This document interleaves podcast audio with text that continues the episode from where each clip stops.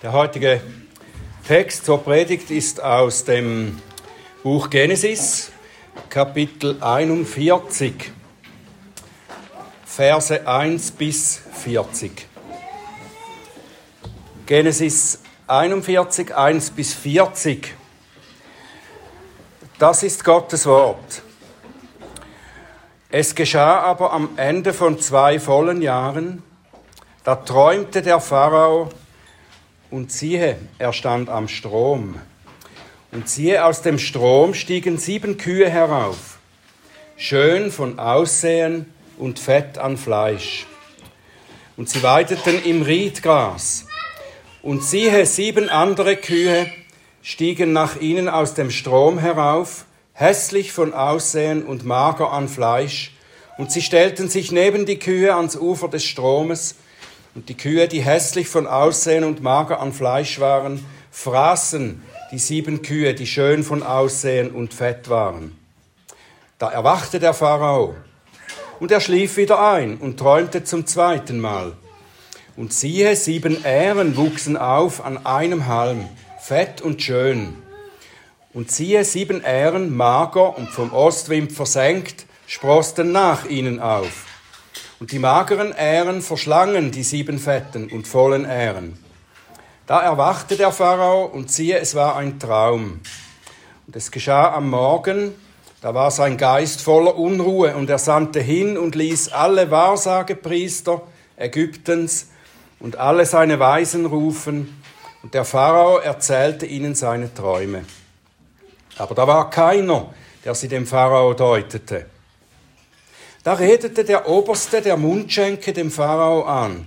Ich bringe heute meine Sünde in Erinnerung. Der Pharao war einst sehr zornig über seine Knechte und gab mich in Gewahrsam in das Haus des Obersten der Leibwächter, mich und den Obersten der Bäcker.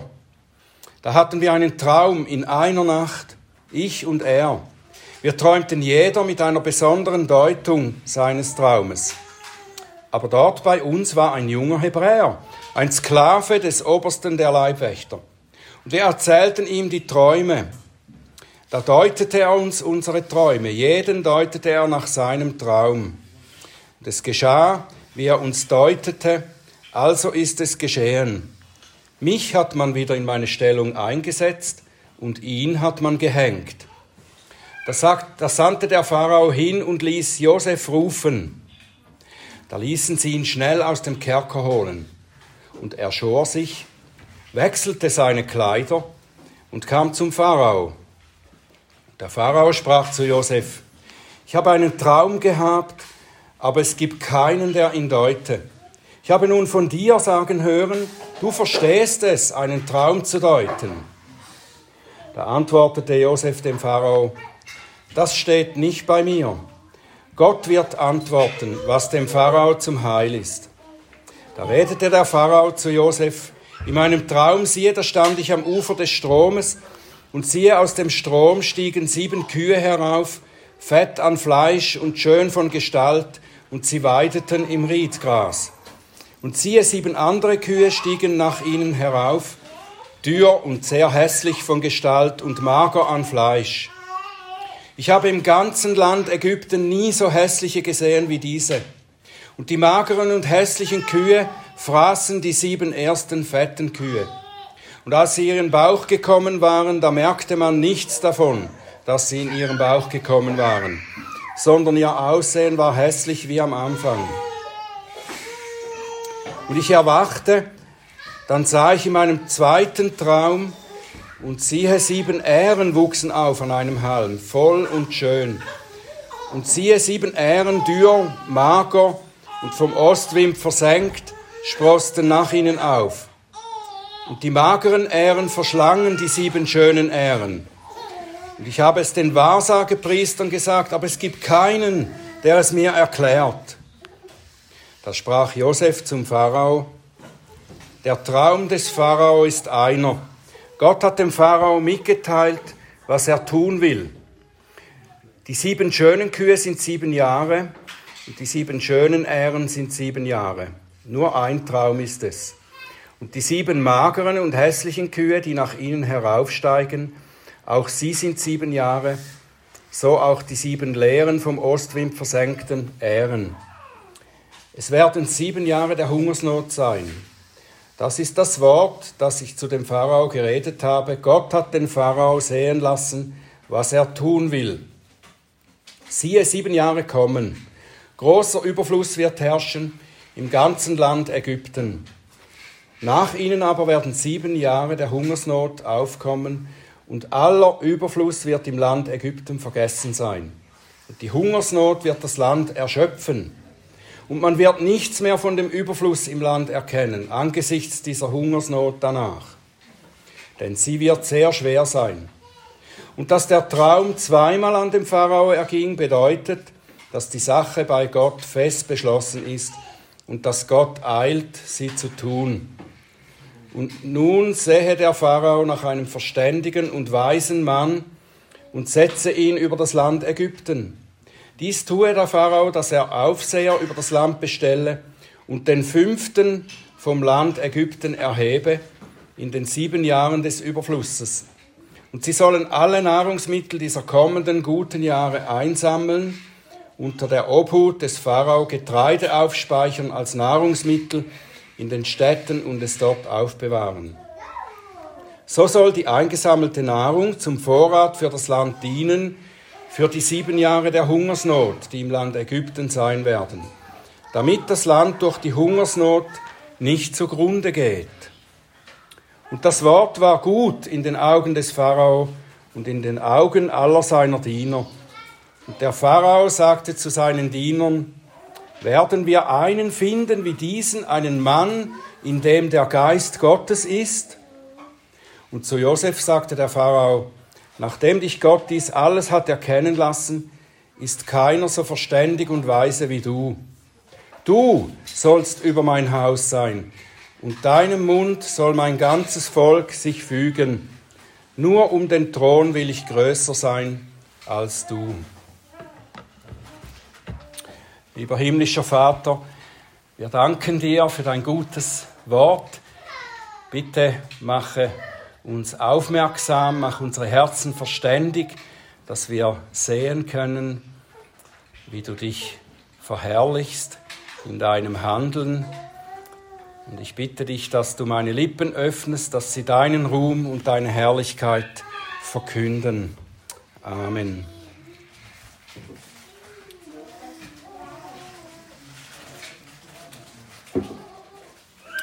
Josefs Geschichte, Josefs ganze Geschichte hat mich an etwas erinnert, an äh, eine persönliche Vorliebe in meinem Leben beim Hören von Musik oder beim Lesen von Romanen.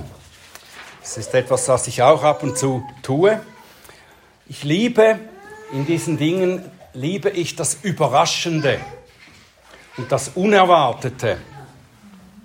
Ich höre sehr gerne Jazz, weil da die Musiker, die improvisieren, auf geschickte Weise Melodien spielen, die mich überraschen, die ich nie erwartet hätte. Ich hätte nie erwartet, dass zum Beispiel dieses Solo-Spiel über diese Akkordfolge gelegt würde. Und es passt. Und ich lese am liebsten Krimis mit unerwarteten Wendungen. Ein Problem oder eine Gefahr taucht auf, unerwartet, ebenso die Lösung unerwartet von einer Seite, die man als Leser nie voraus erwartet hätte. Und das begeistert mich beim Lesen. Und ist es nicht so, dass, dass es diese Komponisten von solcher Musik oder die Buchautoren auszeichnet. Es lässt ihre Genialität erkennen, wenn sie so komplexe musikalische Einheiten oder Handlungen der Erzählungen so ineinander verweben können, dass ein packendes Musikstück oder eine spannende Geschichte dabei herauskommt. Hinter der Genialität der Komponisten oder Buchautoren, da steht natürlich der Schöpfer alles Guten und Schönen. Auch der Schöpfer der Musik und der Literatur ist eigentlich unser Gott, unser großer Gott. Und er ist es auch, der die Geschichte von Josef geschrieben hat. Ist diese Geschichte nicht genial ausgedacht? Eben mit vielen unerwarteten Wendungen.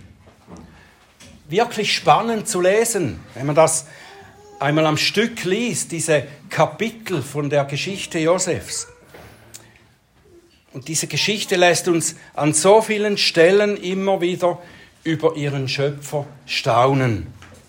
Gott verherrlicht sich darin, wie genial er seinen Plan der Erlösung komponiert hat. Und es scheint, dass er es liebt, sich in solchen unerwarteten Geschichten, unerwarteten Wendungen zu verherrlichen. Er bringt sein Heil auf Wegen herbei, die sich kein Mensch ausdenken könnte. Gottes Heil in Christus, das hätte sich kein Mensch so ausgedacht. Er hätte ja in dieser Geschichte Jakob direkt zum Haupt Israels machen können und das Volk seiner Nachkommen in Kanaan wachsen lassen können. Oder hätte auch Josef direkt vom Elternhaus zum Stammeshaupt machen können.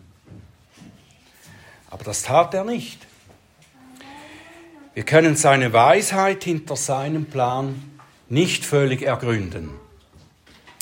Aber wir können und wir sollen auch erkennen, dass Gottes Vorsehung immer zu dem viel größeren Ziel führt, als wir es uns im Voraus denken könnten.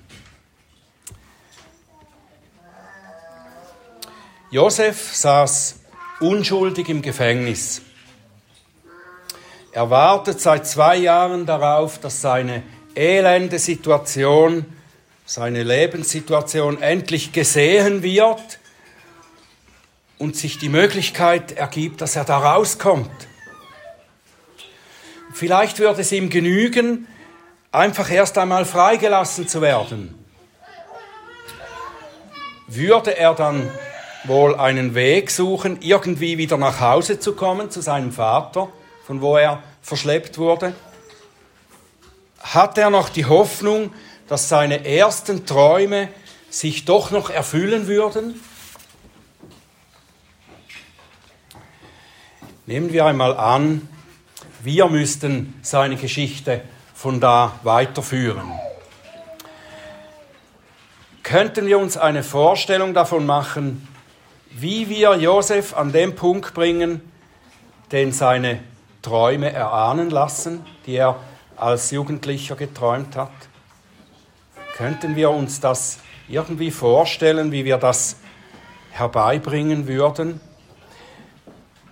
Wir würden uns dann vielleicht fragen, wie könnte man einen Sklaven aus dem Gefängnis in den Palast bringen?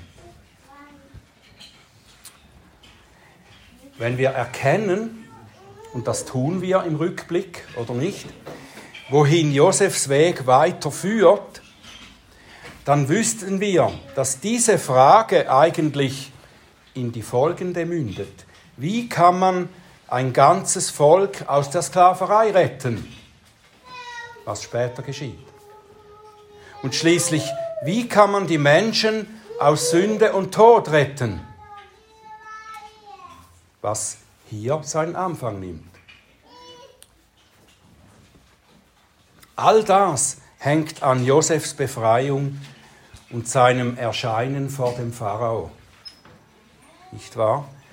Der Herr vollendet dies alles, indem er den mächtigen Pharao in eine besorgniserregende Situation hineinbringt, die er selber nicht meistern kann.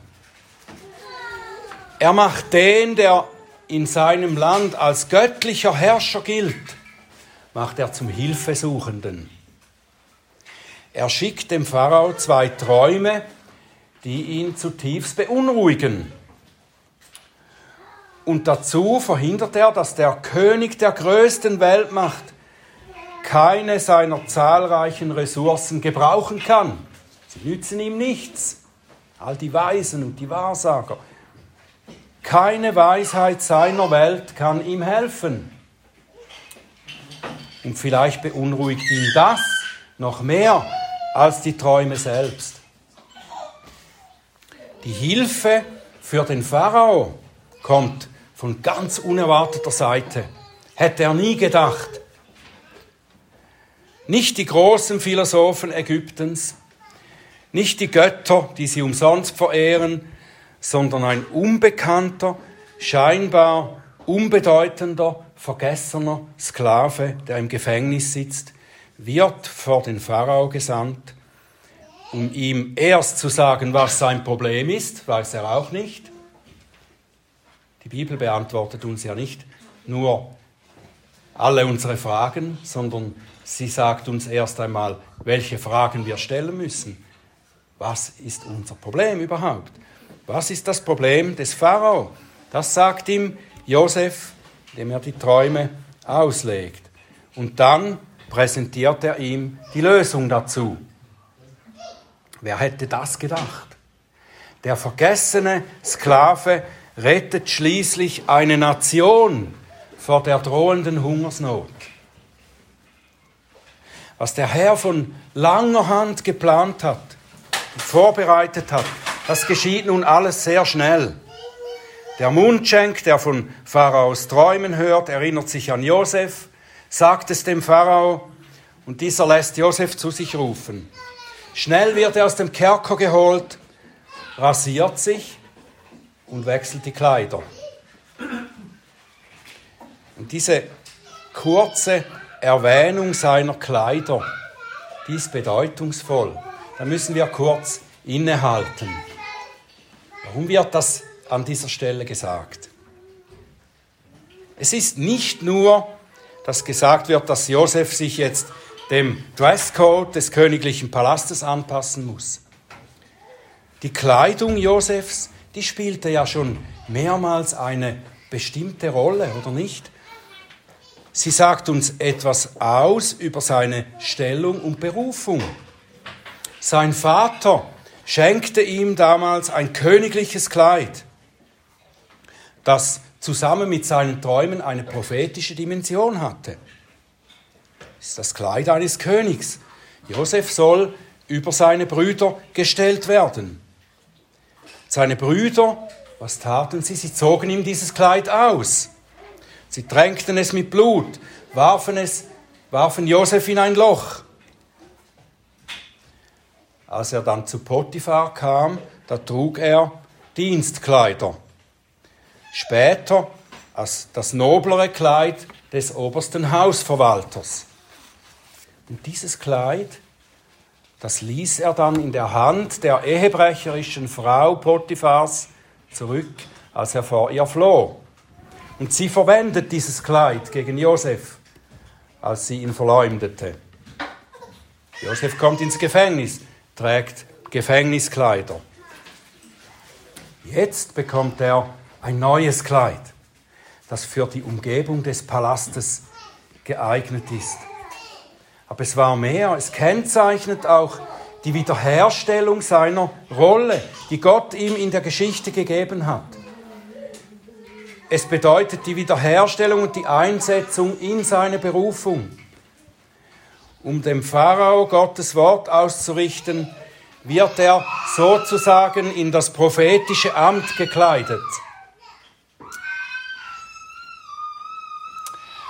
Auch Jesus, der für den Josef ja ein Typus, ein Vorbild ist, Jesus erfährt Ähnliches. Seine Kleider, die er auf dem Berg der Verklärung vor den Augen der Jünger strahlend weiß glänzen ließ, um seine Herrlichkeit zu zeigen, die werden ihm später von den Römern ausgezogen und beschlagnahmt. Und dann, nachdem er auferstanden ist, erscheint er Johannes in strahlend heller Kleidung. Und alle, die durch ihn gerettet werden, werden in reinen weißen Kleidern vor Gottes Thron stehen einmal. Davor, solange wir in dieser Welt leben, sollen wir fortwährend den alten Menschen die alte Lebensweise ausziehen wie alte Kleider und die neue Lebensweise wie frische Kleidung anziehen. Wir, die wir aus der Gefangenschaft der Sünde befreit wurden, sollen entsprechend unserer neuen Stellung die Kleidung der Reinheit und der Freiheit anziehen. Ich wurde auch erinnert an äh, Joshua, den hohen Priester in Zacharia 3, der zuerst mit schmutzigen Kleidern dasteht und es werden ihm neue, frische, reine Kleider angezogen für seinen Dienst. Nun kommt Josef vor den Pharao, um seine Berufung auszuüben. Das ist die Berufung, die er davor schon hatte und die er auch im Gefängnis wahrnahm, wie wir das letzte Mal bedacht haben. Er ist dazu berufen, den Menschen Gottes Wort zu sagen, Gottes Reden zu erklären. Der Geist Gottes wohnt in ihm. Hat, deshalb kann er erkennen und deuten, was Gott durch die er Ereignisse und Erlebnisse der Menschen zu sagen hat. In seinem Fall ist es die Fähigkeit, Träume zu deuten. Für den Pharao sind seine Träume erst einmal ein Mittel zur wirtschaftlichen Rettung der Nation. Sie sind Mittel von Gottes allgemeiner Gnade, die er auch Ungläubigen zukommen lässt. Josef dient dem ungläubigen Pharao in Gottes Auftrag. Und diese göttliche Hilfe für die Ägypter, die ist aber nicht das Ziel an sich, nicht das letzte Ziel, sondern es ist nur eine Etappe auf dem Weg zum Heil für Gottes Volk. Dadurch, dass Gott die Ägypter erst rettet, rettet er am Ende sein Volk. Ägypten wird bewahrt, damit Gottes Israel dadurch gerettet wird. Das ist erstaunlich. Die ungläubige Welt dient oft als Werkzeug in Gottes Hand, das er benutzt, um sich zu verherrlichen und sein Volk zu retten. So heißt es auch beim Propheten Jesaja, Jesaja 43, Vers 3. Denn ich bin der Herr, dein Gott, ich, der Heilige Israels, dein Retter. Ich gebe Ägypten als Lösegeld für dich, Kusch und Seba an deiner Stelle. Weil du teuer bist in meinen Augen und wertvoll bist und ich dich liebe, so gebe ich Menschen hin an deiner Stelle und Völkerschaften anstelle deines Lebens. Gott benützt die Völker, die Fremden, die ungläubigen Völker, um schließlich sein Volk zu retten. Später, als der nachfolgende Pharao sich unwillig gegen Gottes Handeln mit seinem Volk stellte, da sagt der Herr zu ihm, eben deshalb habe ich dich bestehen lassen, um dir meine Macht zu zeigen, damit man mich auf der ganzen Erde, damit man auf der ganzen Erde meinen Namen verkündigt. Pharao ist ein Mittel, ein Werkzeug in Gottes Hand. Josef wird vor dem Pharao beglaubigt, dass er seine Träume deuten kann, das zeugt von seiner göttlichen Sendung, seiner Identität, die er vor Gott hat. Die Träume weisen über den Diener hinaus auf Gott selbst. Er ist es, der durch Josef zum Pharao spricht, an Ägypten handelt und es vor der Hungersnot rettet. Nicht Josef. Und Josef bezeugt das, als, er Pharao zu, als der Pharao zu ihm sagt, ich habe gehört, du hättest die Fähigkeit, Träume zu deuten. Da sagt Josef, er lässt sich nicht versuchen, die Ehre für sich zu beanspruchen oder vielleicht beim Pharao einen guten Platz zu bekommen. Josef ist völlig auf Gott ausgerichtet. Egal, ob er in guter Stellung beim Potiphar war, ob er von dessen Frau zur Sünde eingeladen wurde, ob er im Gefängnis war, er tat nichts für seinen eigenen Vorteil, sondern immer das, was Gott ehrt. Und so sagt er zum Pharao, Träume zu deuten, das, das bin nicht ich, das ist Gottes Sache. Es ist nicht meine Sache, es ist nicht deine Sache, es ist nicht die deiner Wahrsager, es ist Gottes Sache. Und damit sagt er, es geht hier nicht um mich oder um dich, sondern um Gottes Plan mit uns, mit dir, mit mir, mit seinem Volk. Josef spricht Gottes Wort in allen Umständen, sei es gelegen oder ungelegen, ob es zu seinem Vorteil dient oder ob es Leiden mit sich bringt. Josef dient dem Pharao selbstlos, indem er ihm sagt, was ihm zum Heil ist, was Gott bestimmt hat, ihm zum Heil. Und daraufhin wird er in der Stellung des höchsten Mannes unter dem Pharao erhoben, um eben das auszuführen, was seine Prophetie voraussieht. Nicht die Rettung der Wirtschaft Ägyptens, sondern die Rettung Israels. Bevor Josef als Versorger seines Volkes gebraucht wird, da bewährt er sich in Ägypten, in der Welt. Es geht nach dem Prinzip, das Gottes Wort uns anbefiehlt. Bevor jemand für einen geistlichen Dienst berufen werden soll, muss er sich im alltäglichen Leben in der Welt bewährt haben. In der Familie, am Arbeitsplatz, im Umgang mit dem Nächsten. Bei Josef können wir das auf herausragende Weise sehen, oder nicht? Auch in diesem Abschnitt seiner Geschichte ist Josef ein Typus, ein Vorbild für Jesus, das auf Jesus zeigt. Jesus ist der größere Josef, auf den wir schauen sollen. Er hat schlussendlich erfüllt, was der himmlische Vater durch Josef vorbereitet hat. So wie Josef als unbeachteter, scheinbar unbedeutender Knecht den Menschen in ihrem Gefängnis diente, wie er nichts galt bei den Großen und von ihnen vergessen wurde, so war Jesus. Jesaja 53. Er hatte keine Gestalt und keine Pracht. Als wir ihn sahen, da hatte er kein Aussehen, dass wir Gefallen an ihm gefunden hätten. Er war verachtet und von den Menschen verlassen, ein Mann, der Schmerzen und mit Leiden vertraut, wie einer, vor dem man das Gesicht verbirgt. Er war verachtet und wir haben ihn nicht geachtet.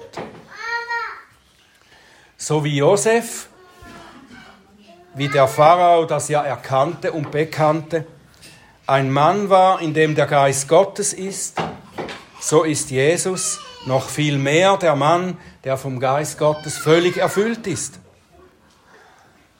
Josef offenbarte und deutete durch den Geist Gottes Gottes Gedanken, sein Wort. So offenbart uns Jesus Gottes Wahrheit und seinen Plan zu unserem Heil. Josef kam aus dem Gefängnis vor den Thron des Pharao und wurde sein erster oberster Verwalter. So kommt Jesus nicht aus dem Gefängnis, sondern aus dem Grab und steigt auf zur Rechten Gottes des Vaters, auf seinen Thron, um von dort aus zu regieren. Wie Josef seine Familie und ihre Nachkommen mit Nahrung versorgte, so wurde Jesus unser Retter und Versorger im Geistlichen. Er ist der, der uns das Brot des Lebens bringt. Er rettet uns vor dem geistlichen Tod und mit Jesus eins gemacht in seinem Geist, können wir auch für unsere Mitmenschen das sein, was er für uns war. und was Josef für die Menschen um ihn herum tat und war. Wir können vielleicht nicht Träume deuten wie Josef oder in die Herzen der Menschen sehen wie Jesus, aber wir können ihnen Gottes Wort sagen. Wir können ihnen die Fragen des Lebens beantworten und wir können für sie Versorger sein, indem wir ihnen das Brot des Lebens bringen, ihnen zeigen, wo sie es finden können. Lasst uns dazu an unserem Platz treu sein, an dem Platz, wo der Herr uns hinstellt. Ob wir uns unter Freunden, am Arbeitsplatz oder unter einflussreichen Leuten oder in einem Gefängnis befinden. Alles, was ihr tut, im Wort oder im Werk, alles tut im Namen des Herrn Jesus. Ob ihr nun esst oder trinkt oder sonst etwas tut, tut alles zur Ehre Gottes. Und der Herr wird uns zum Zeugnis seiner Herrlichkeit setzen. Amen.